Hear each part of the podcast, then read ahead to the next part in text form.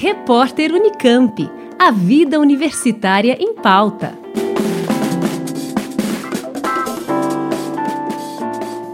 De acordo com a Organização Pan-Americana de Saúde, a OPAS, cerca de 70 milhões de pessoas na América Latina vivem em áreas propensas à contaminação da doença de Chagas. São áreas de extrema pobreza. Estima-se que 70% das pessoas que foram afetadas pela doença em algum momento da vida não saibam dessa infecção. Segundo a OPAS, a doença de Chagas, transmitida pela picada do mosquito barbeiro, ainda é endêmica em 21 países da região. Para José Antônio Marim Neto, professor e coordenador da Unidade de Cardiologia Intervencionista da Divisão de Cardiologia da Faculdade de Medicina da USP em Ribeirão Preto, o déficit no diagnóstico se dá por conta das diferentes formas de controle da doença. Existem três níveis de controle da doença de Chagas que nós chamamos de prevenção. O primeiro e o principal consiste em evitar que um indivíduo tenha a infecção. Então, o que se deve fazer é evitar que ele receba um órgão de um indivíduo que é portador da doença, seja ele sangue ou um órgão sólido, ou que ele tenha contato não é, com um alimento mal preparado que pode levar a uma, uma infecção por via oral. A segunda forma de prevenção é quando ele mesmo já tendo sido infectado, ele já tem o tripanosoma, o parasito, nos seus tecidos, no sangue, é evitar que isto acabe enveredando por aquela fase crônica.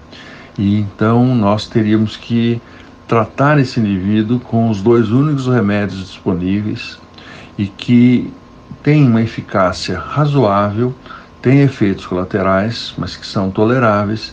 E esse indivíduo tratado, ele então tem a sua carga de parasitas, o seu número de, de, de tripanosomas nos seus tecidos atenuado, diminuído, reduzido pelos remédios e, portanto, ele tem uma chance maior de não ter as complicações da fase crônica. E tem um terceiro nível que nós temos apontado aí na literatura e nos nossos trabalhos, que é da chamada prevenção terciária, quando já existem é, os problemas nos órgãos, mas nós temos que atenuar essas complicações. Marinho explica o que é a doença de Chagas e as fases que ela apresenta. A doença de Chagas é uma doença infecciosa causada por um agente microscópico denominado Trypanosoma cruzi. Ah, existem algumas formas de transmissão e há estimativas oficiais de que pelo menos 6 a 7 milhões de pessoas estejam infectadas por esse agente, o Trypanosoma cruzi, em todo o mundo. A doença tem duas fases, uma fase inicial que é claramente infecciosa e uma outra fase que nós chamamos crônica. Durante a, esta segunda fase é que se instalam as lesões mais agressivas. É, os pacientes que têm essa infecção na fase crônica eles vão se queixar de problemas relacionados com o coração. Então, o coração se enfraquece progressivamente, então acontece a chamada insuficiência cardíaca. Também aparecem distúrbios do ritmo do coração, o coração começa a ficar muito acelerado ou bater muito devagar, ou, ou alternando os dois distúrbios e assim por diante. Então, nós chamamos esse quadro de arritmias do coração. Existe também uma tendência muito manifesta de esses pacientes terem coágulos formados nas veias e principalmente no interior do coração. Quando esses coágulos se desprendem, eles podem atacar, interromper a circulação para o pulmão, né? nós chamamos isso de embolia pulmonar, ou às vezes eles podem causar infartos, não é?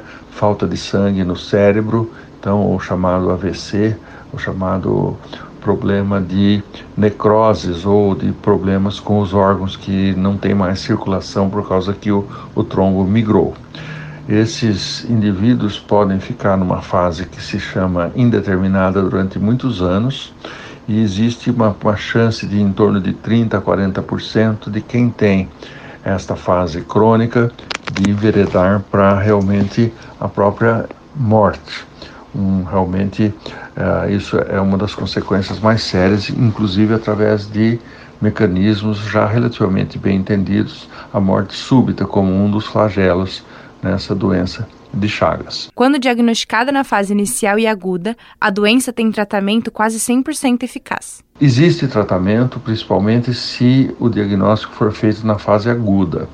E ainda quando aquele paciente que ainda não tem grandes problemas, ele não se queixa, ele é capaz de fazer exercícios físicos, até de fazer atividades laborais realmente intensas, muitos são lavradores, e existe essa possibilidade de se tratar com dois remédios que são os únicos disponíveis. Eles existem no, arsenal terapêutico há 40 anos pelo menos, e esses remédios são parcialmente eficazes em controlar, diminuir o número de parasitos, que, ou seja, do Trypanosoma cruzi, que existe nos tecidos do indivíduo. Segundo o Ministério da Saúde, o Brasil registrou de 2010 a 2020 um total de 2.777 casos da doença aguda de Chagas. A região norte foi a mais atingida, sendo que o Pará sozinho diagnosticou 1.996 casos. O professor Marim aponta que tanto o Brasil quanto outros países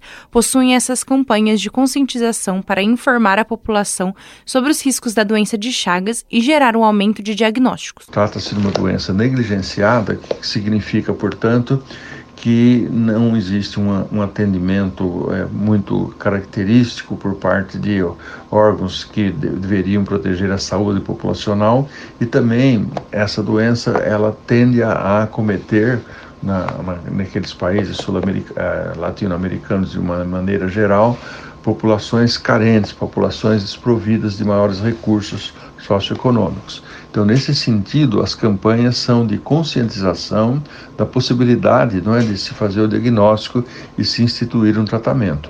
De qualquer maneira, as campanhas que já foram envidadas deram resultados. Por exemplo, se controlou a transmissão por órgãos contaminados, órgãos de indivíduos que estão doando ou inclusive sangue então essa transfusão foi em grande parte controlada a transmissão por esse mecanismo, assim como aquela que diretamente depende da picada de, da picada de um inseto hematófago, um mecanismo que é talvez tenha sido o predominante durante muito tempo.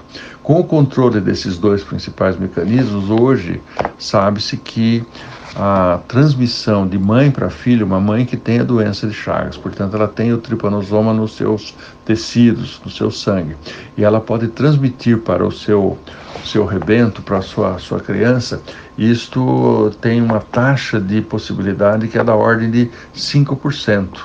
E isso então significa que pode haver um controle. Você ouviu o professor da Faculdade de Medicina da USP em Ribeirão Preto, José Antônio Marim Neto, que falou sobre a epidemiologia da doença de Chagas e a falta de diagnóstico, além das fases da doença. Laura Oliveira, da Rádio USP. Repórter Unicamp. A vida universitária em pauta.